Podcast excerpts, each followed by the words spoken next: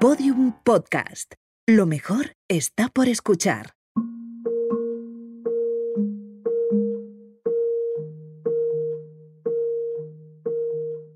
Soy Noemí López Trujillo, soy periodista. Lo que van a escuchar es el resultado de una investigación sobre el asesinato de Ana Orantes, una mujer de Granada que el 4 de diciembre de 1997 acudió a un programa de Canal Sur a confesar. Confesar que su marido, José Parejo, la había maltratado durante 40 años y había abusado sexualmente de dos de sus hijas. Trece días después de aquella aparición televisiva, el 17 de diciembre, José la quemó viva en el jardín de su casa. Este podcast cuenta quién era Ana antes de conocer a José, da voz a su hija Raquel Orantes, reconstruye los hechos, analiza qué falló para que a pesar de haber denunciado el sistema no la protegiese y explica qué ha cambiado en la sociedad 20 años después de su asesinato.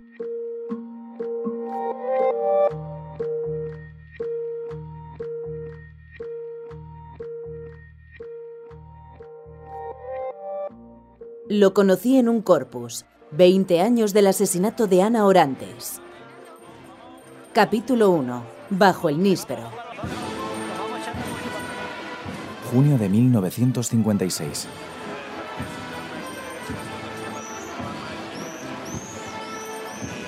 Es la fiesta del Corpus Christi en Granada, tu ciudad natal. Tienes 19 años y has quedado con una amiga, tu vecina, para ir juntas. Allí bailáis y os divertís. Conoces a José, un chico un año mayor que tú, y acabas bailando con él para darle coraje a un novio que habías tenido. Tan solo unos meses después te casarías con José. Tu historia, la de Ana Orantes, comienza en ese instante, en ese corpus.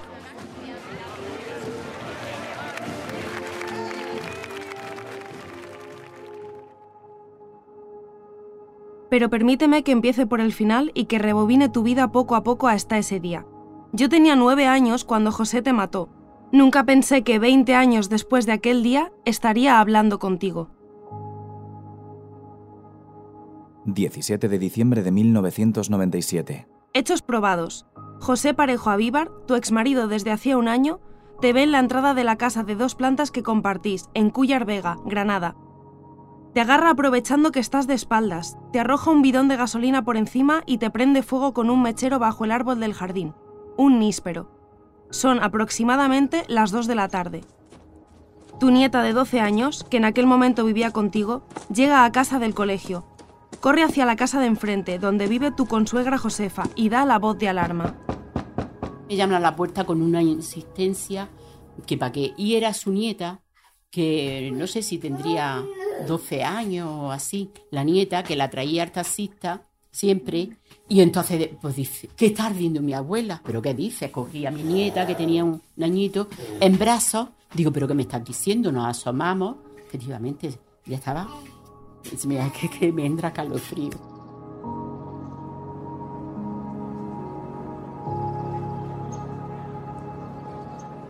Me acerco al municipio de Cuyar Vega a visitar la casa en la que fuiste asesinada, en la calle Serval. La vivienda ahora pertenece a una pareja que la usa como segunda residencia. En la entrada hay un cartel, Villa Ana. El níspero sigue ahí y sobresale por el muro que rodea la casa, como si estirase el cuello para observar unas calles en las que nunca pasa nada. Como explicaré más adelante, José Parejo os obligaba a tus hijos y a ti a mudaros constantemente para aislarte. El último lugar al que os fuisteis es esa casa en el barrio residencial de El Ventorrillo, en Cuyar Vega. Lo recorro a pie 20 años después. Las casas tienen muros de ladrillo, ni de puntillas puede verse el interior. Tienen arbustos que hacen de frontera natural entre lo público y lo privado. No hay apenas nadie con quien hablar. La tienda más cercana está a 10 minutos andando. Y el único sonido que se oye es el de los perros que ladran desde el interior de algunas viviendas a modo de advertencia. Desde esa casa de Cuyar Vega telefoneaste al programa de Tarde en Tarde de Canal Sur, presentado por Irma Soriano. A él acudiste el 4 de diciembre de 1997, dos semanas antes de ser asesinada. Quiero saber más de aquel día en el que decides revelarte y contar en la televisión pública cómo tu marido te había maltratado durante 40 años. Así que escribo a una de tus hijas, Raquel, para hablar con ella. Ella fue quien te acompañó a Canal Sur.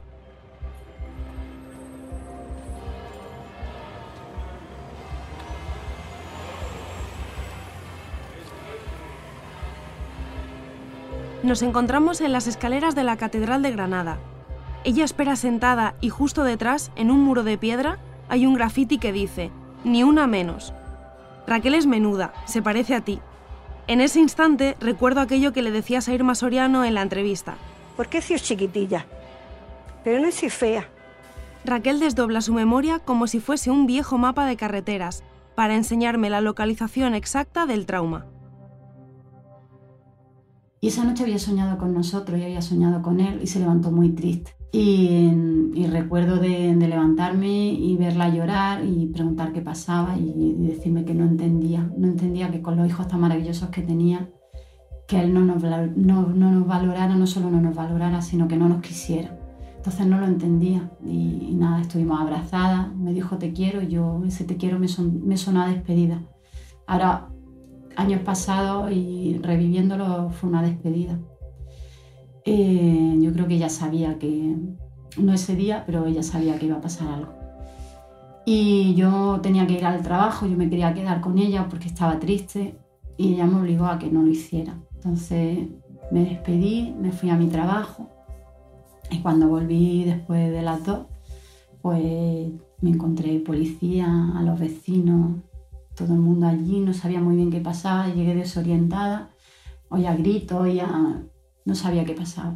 Entonces yo en un primer momento pensé que él la tenía retenida en casa, que la tenía allí secuestrada y no sabía muy bien qué pasaba. Yo me puse a gritar y, bueno, ya me contaron lo que, lo que había pasado. Durante mis entrevistas a quienes te conocieron, percibo que todos creen que podrían haber hecho algo para evitar tu asesinato. Tu hija Raquel, tu consuegra Josefa, la periodista que te entrevistó en Canal Sur, Irma Soriano, aquel chico que había sido tu novio y al que quisiste darle celos bailando con José, algo que hubiese modificado el devenir de los acontecimientos. Un detalle insignificante, un ojalá incondicional que implicase que aún estuvieses viva,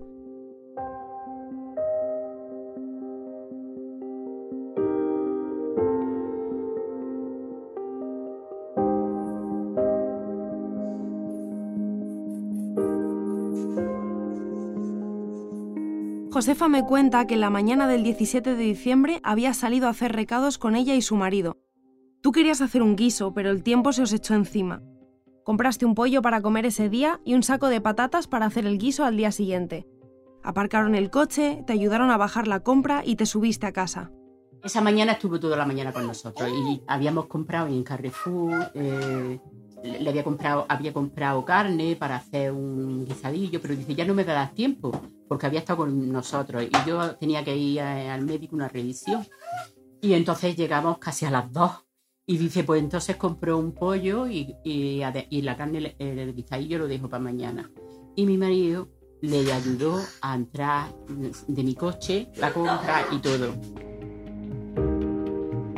Ella la cogió porque nosotros, yo lo vi cuando estaba ahí. Yo digo, súbete allá para arriba y todo eso, pero bajó a por el de patatas. Si no llega a bajar por el saquito de patatas, pues no la coge, porque luego se hubiera encerrado y me hubiera llamado. me hubiera llamado otra vez, y bajó otra vez y cuando bajó la O sea, ella fue a la planta baja. No, ella, ella era vivía la, la de Sí. Entonces subió por la escalera, subió la escalera, mira. Aquí ya... Por la compra. A, a donde está, acá donde está el pero qué? Allí es donde la quemó. Y por allí hay una puerta y por allí es donde ella entró. Cuando yo estaba aquí, yo lo vi que estaba eh, ahí, porque entonces no tenía mm, los hierros de, la puerta esa, era que se veía todo el patio. Era más bajo. Más bajo, sí. Se veía todo el patio. Entonces ella subió ahí, a la cocina. Sí. Y por ahí se podían cerrar. Pero bajó a por el saco que mi marido, que le dijo mi, mi marido, ¿quieres que te lo suba arriba? No, no. Ah, que lo dejó en la puerta. Lo dejó en la puerta. Y entonces, no, no, no, pero si él hubiera subido y ella se hubiera... pero es que eso no se podía pero saber. no se podía saber. Tu hija Raquel también analiza cada uno de los momentos previos al asesinato. Recuerda que su hermano pequeño, Fran, llamó a Canal Sur para ir al programa después de que se lo pidieras. Hacía casi un año que te habías separado. Parecía que el acto de hablar fuese el mismo que el de coger una escoba y barrer la casa, abrir la puerta y mostrar la suciedad del interior. Un programa para ella que le encantaba, le encantaba sentarse con nosotros en casa y, verlo todas las tardes, lo veíamos con ella, y más Soriano le encantaba, le parecía una persona muy cercana, muy Y entonces ella como que sentía la necesidad de, de contar. Yo creo que ni ella misma sabía hasta dónde iba a contar. Yo creo que ella allí luego se sintió muy cómoda, como me pasa muchas veces cuando yo hablo y tal. Yo creo que la- a veces la persona te da la sensación, te da la tranquilidad de contar lo que quieres contar. Y ella no, no creo que tuviera...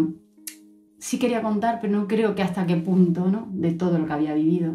Y bueno, a través de la entrevista pues se fue relajando, se fue tal, y al final pues contó todas las cosas que, que la mayoría no, no sabía, ni sabía yo ni sabían el resto de, de su hijo. Entonces yo estaba allí en el, en el público y, y lo pasé muy mal, lo pasé muy mal porque la vi muy vulnerable, la vi sufrir mucho, ella lo tenía muy claro. Ella no, en ningún momento pensó que la fueran a llamar para la entrevista, ni mucho menos. Llamó a mi hermano pequeño y dijo, venga, sí. Además nos insistió varias veces para que llamáramos al programa.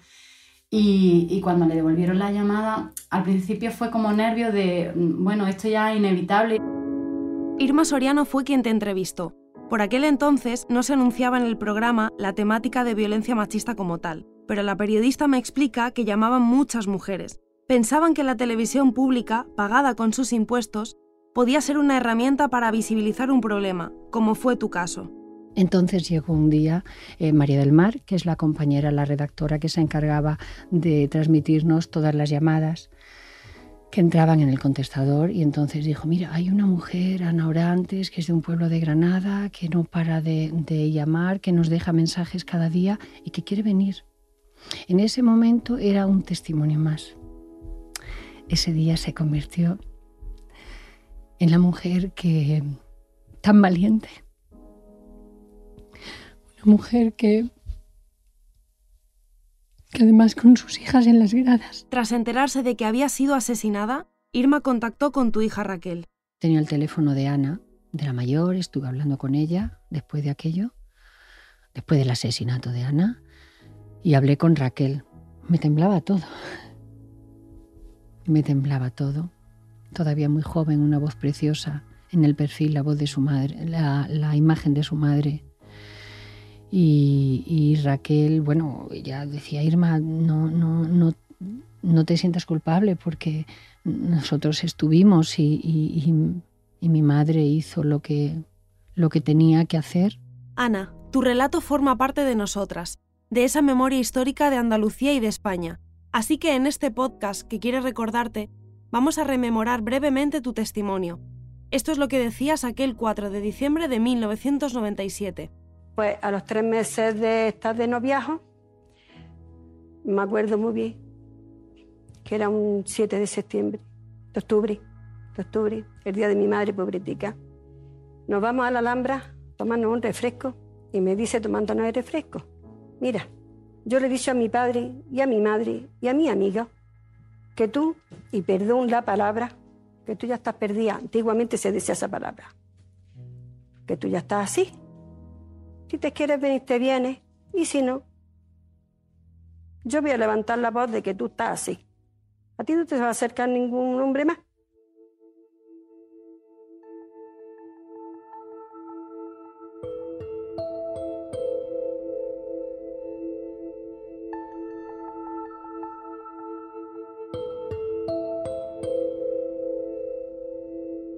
Madre era aunque no tenía estudios, como él se empeñaba en decirle siempre, era una persona muy inteligente para no tener estudios. Entonces ella sabía perfectamente lo que pasaba, lo que ella empezó con él y empezó con él, y eso además creo que lo cuenta en la entrevista porque no la he vuelto a ver. Ella, ella empieza con él eh, por, por, darle celo a un ex a un exnovio que tenía.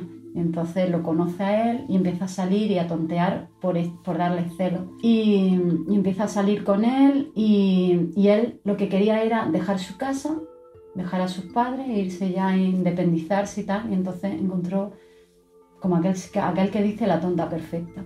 Y le tocó el San Benito, le tocó a mi madre. Entonces ella no estaba enamorada de él.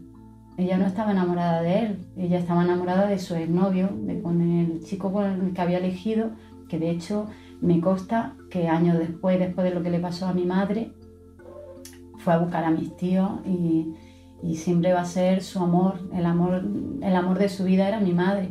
Podían haber acabado juntos, pero bueno, la historia ha sido otra. Entonces ella, ella no estaba enamorada de él, pero hubo un momento en el que él le dice, yo le he dicho a mis padres que tú ya has tenido relaciones conmigo y, y haz lo que quieras. Si quieres volver con tus padres y que esto acabe, te voy a poner como puta por, por todas partes. Y si no, coja y te, te tienes que venir. La sociedad era así.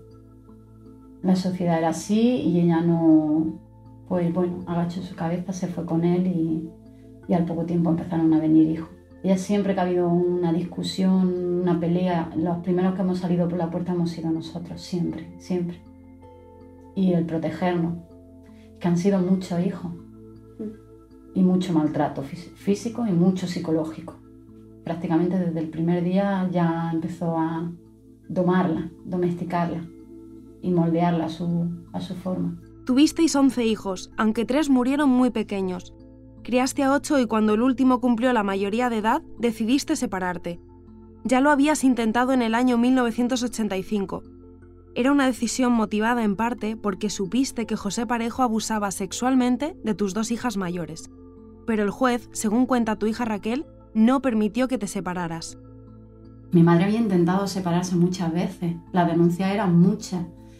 Eh, yo recuerdo de, irnos de mi casa muchas veces y, recuerdo pues eso, con unos 8 o 9 años, de despertarme y decir mi madre, venga que nos vamos porque esto no lo aguanto, tras una noche de discusión eterna, de eso de meter todas mis cosas en bolsas y en sacos de basura, así, y irnos y perdernos y, estar 15 días sin él, y, sin él y vivir, y vivir.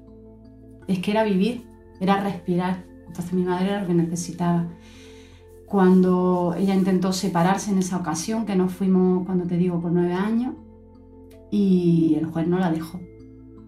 No la dejó porque iban a dictar sentencia de separación y entonces el juez eh, pues le dijo a mi madre que en todos los años de experiencia de carrera que llevaba, además es literal lo que te estoy diciendo, nunca había visto a un hombre tan grande llorar por una mujer como él lo hacía y que él no podía separarlo. Fue entonces cuando tu hijo pequeño Fran, que entonces tenía siete años, intentó suicidarse tirándose por una ventana. Para protegerle y evitar su sufrimiento, decidiste no seguir con los trámites de separación. En 1996, cuando Fran cumplió los 18, te separaste. Esta vez el juez dictaminó a favor, pero consideró que podíais compartir la misma vivienda, una decisión jurídica que abordaré en capítulos posteriores. Raquel me cuenta que el maltrato psicológico continuó, y que el miedo permaneció en vuestros estómagos como un alimento mal digerido. Mi madre todos los mediodías le bajaba la comida a él y era yo la que lo llevaba.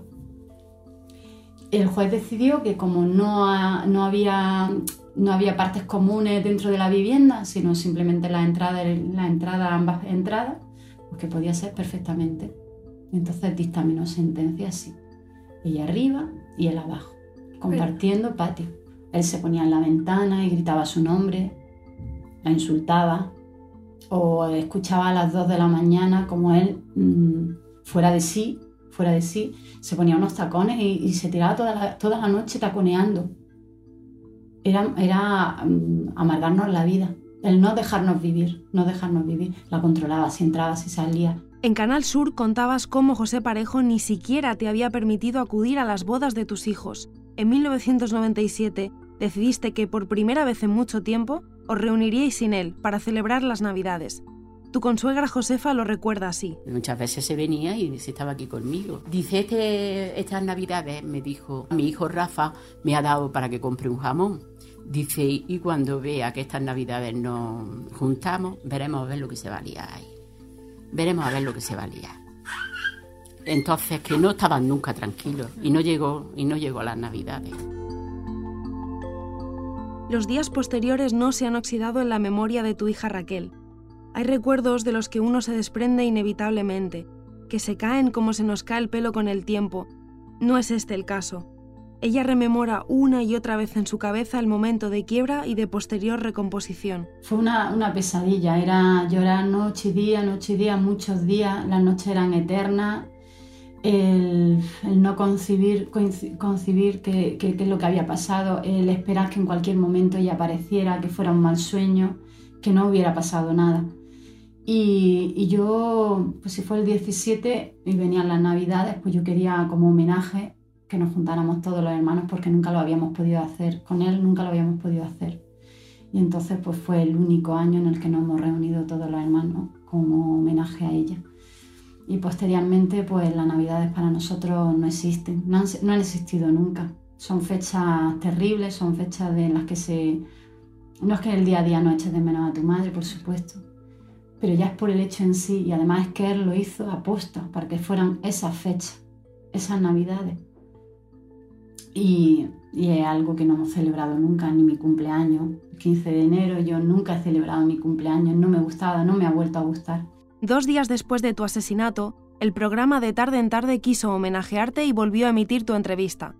Al final de la reposición, Irma Soriano contaba que poco antes de sentarte en aquella butaca con aquel traje rojo que tú misma te habías confeccionado, le dijiste, yo necesito desahogarme, esto no puede ser, llevo tantos años aguantando y además lo denuncio y no pasa nada, esto es terrible. Igual cuando yo lo diga públicamente aquí, como se va a enterar mucha gente, yo voy a llegar y sé que me van a defender, mis vecinos, mi gente. Y él incluso no se va a atrever a hacerme nada. En Cuyar Vega coincido con uno de tus vecinos, Antonio Martín. Me cuenta que su padre tenía un bar al lado de la iglesia al que siempre acudía José Parejo. El bar kiosco ya no existe, pero Antonio recuerda que mientras tú apenas salías de casa sola, él acudía todas las tardes a tomar café. Considera justo que acudieses a la televisión a nombrar cada una de las agresiones que habías sufrido en tu día a día. Cuando salieron televisión y todo, pues decía todos los del pueblo, pues dimos la voz de que la mujer había ido a... a... ¿Lo viste el programa? Claro, vimos el ¿Y programa. qué pensaste cuando escuchaste Pues es que estaba bien, porque es que la mujer estaba reivindicando una cosa que estaba en su derecho. Yo creo que son cosas que hay que sacarla a la luz. Lo que no puede estar las, las personas calladas y estar acobardadas y lo que ha hecho este hombre en su día hizo maltratarla, pegarle y, y hacerle de todo. Precisamente de los vecinos es de quien trataba de aislarte José Parejo. Tu hija Raquel rememora las idas y venidas, los cambios de casa, volver a empezar una y otra vez. Él siempre buscaba los sitios donde no tuviéramos vecinos, ni tuviera gente que pudiera ver, gente que pudiera opinar. Entonces, de las primeras personas que la aisló fue de su familia, de sus hermanos, que la querían con locura, que la quieren con locura. Entonces, las primeras personas, la familia, y después los vecinos. Entonces, siempre hemos ido.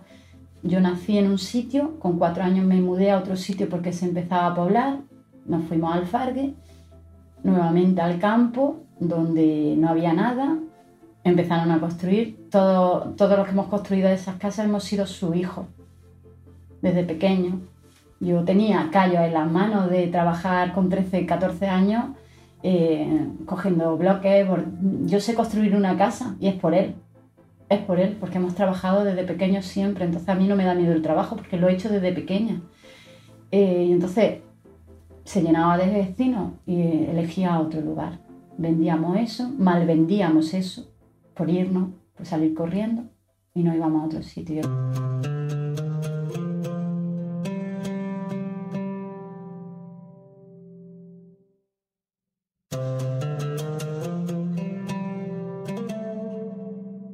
Vega, que ahora luce un monolito en homenaje a ti e incluso tiene una calle con tu nombre, fue un hogar impuesto.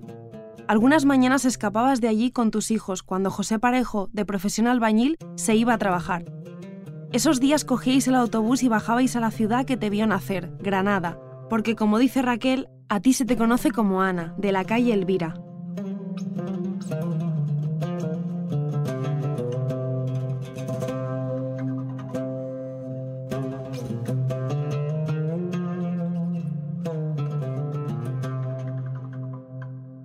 Lo conocí en un corpus, una serie documental de Podium Podcast dirigida, escrita y narrada por Noemí López Trujillo.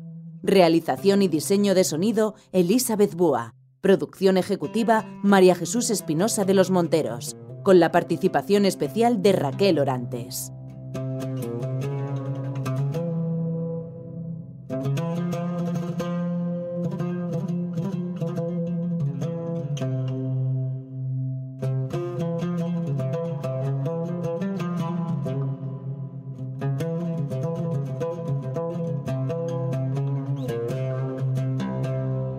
Todos los episodios y contenidos adicionales en podiumpodcast.com y en nuestra aplicación disponible para iOS y Android. Síguenos en Twitter, arroba podiumpodcast y en facebook.com barra podiumpodcast.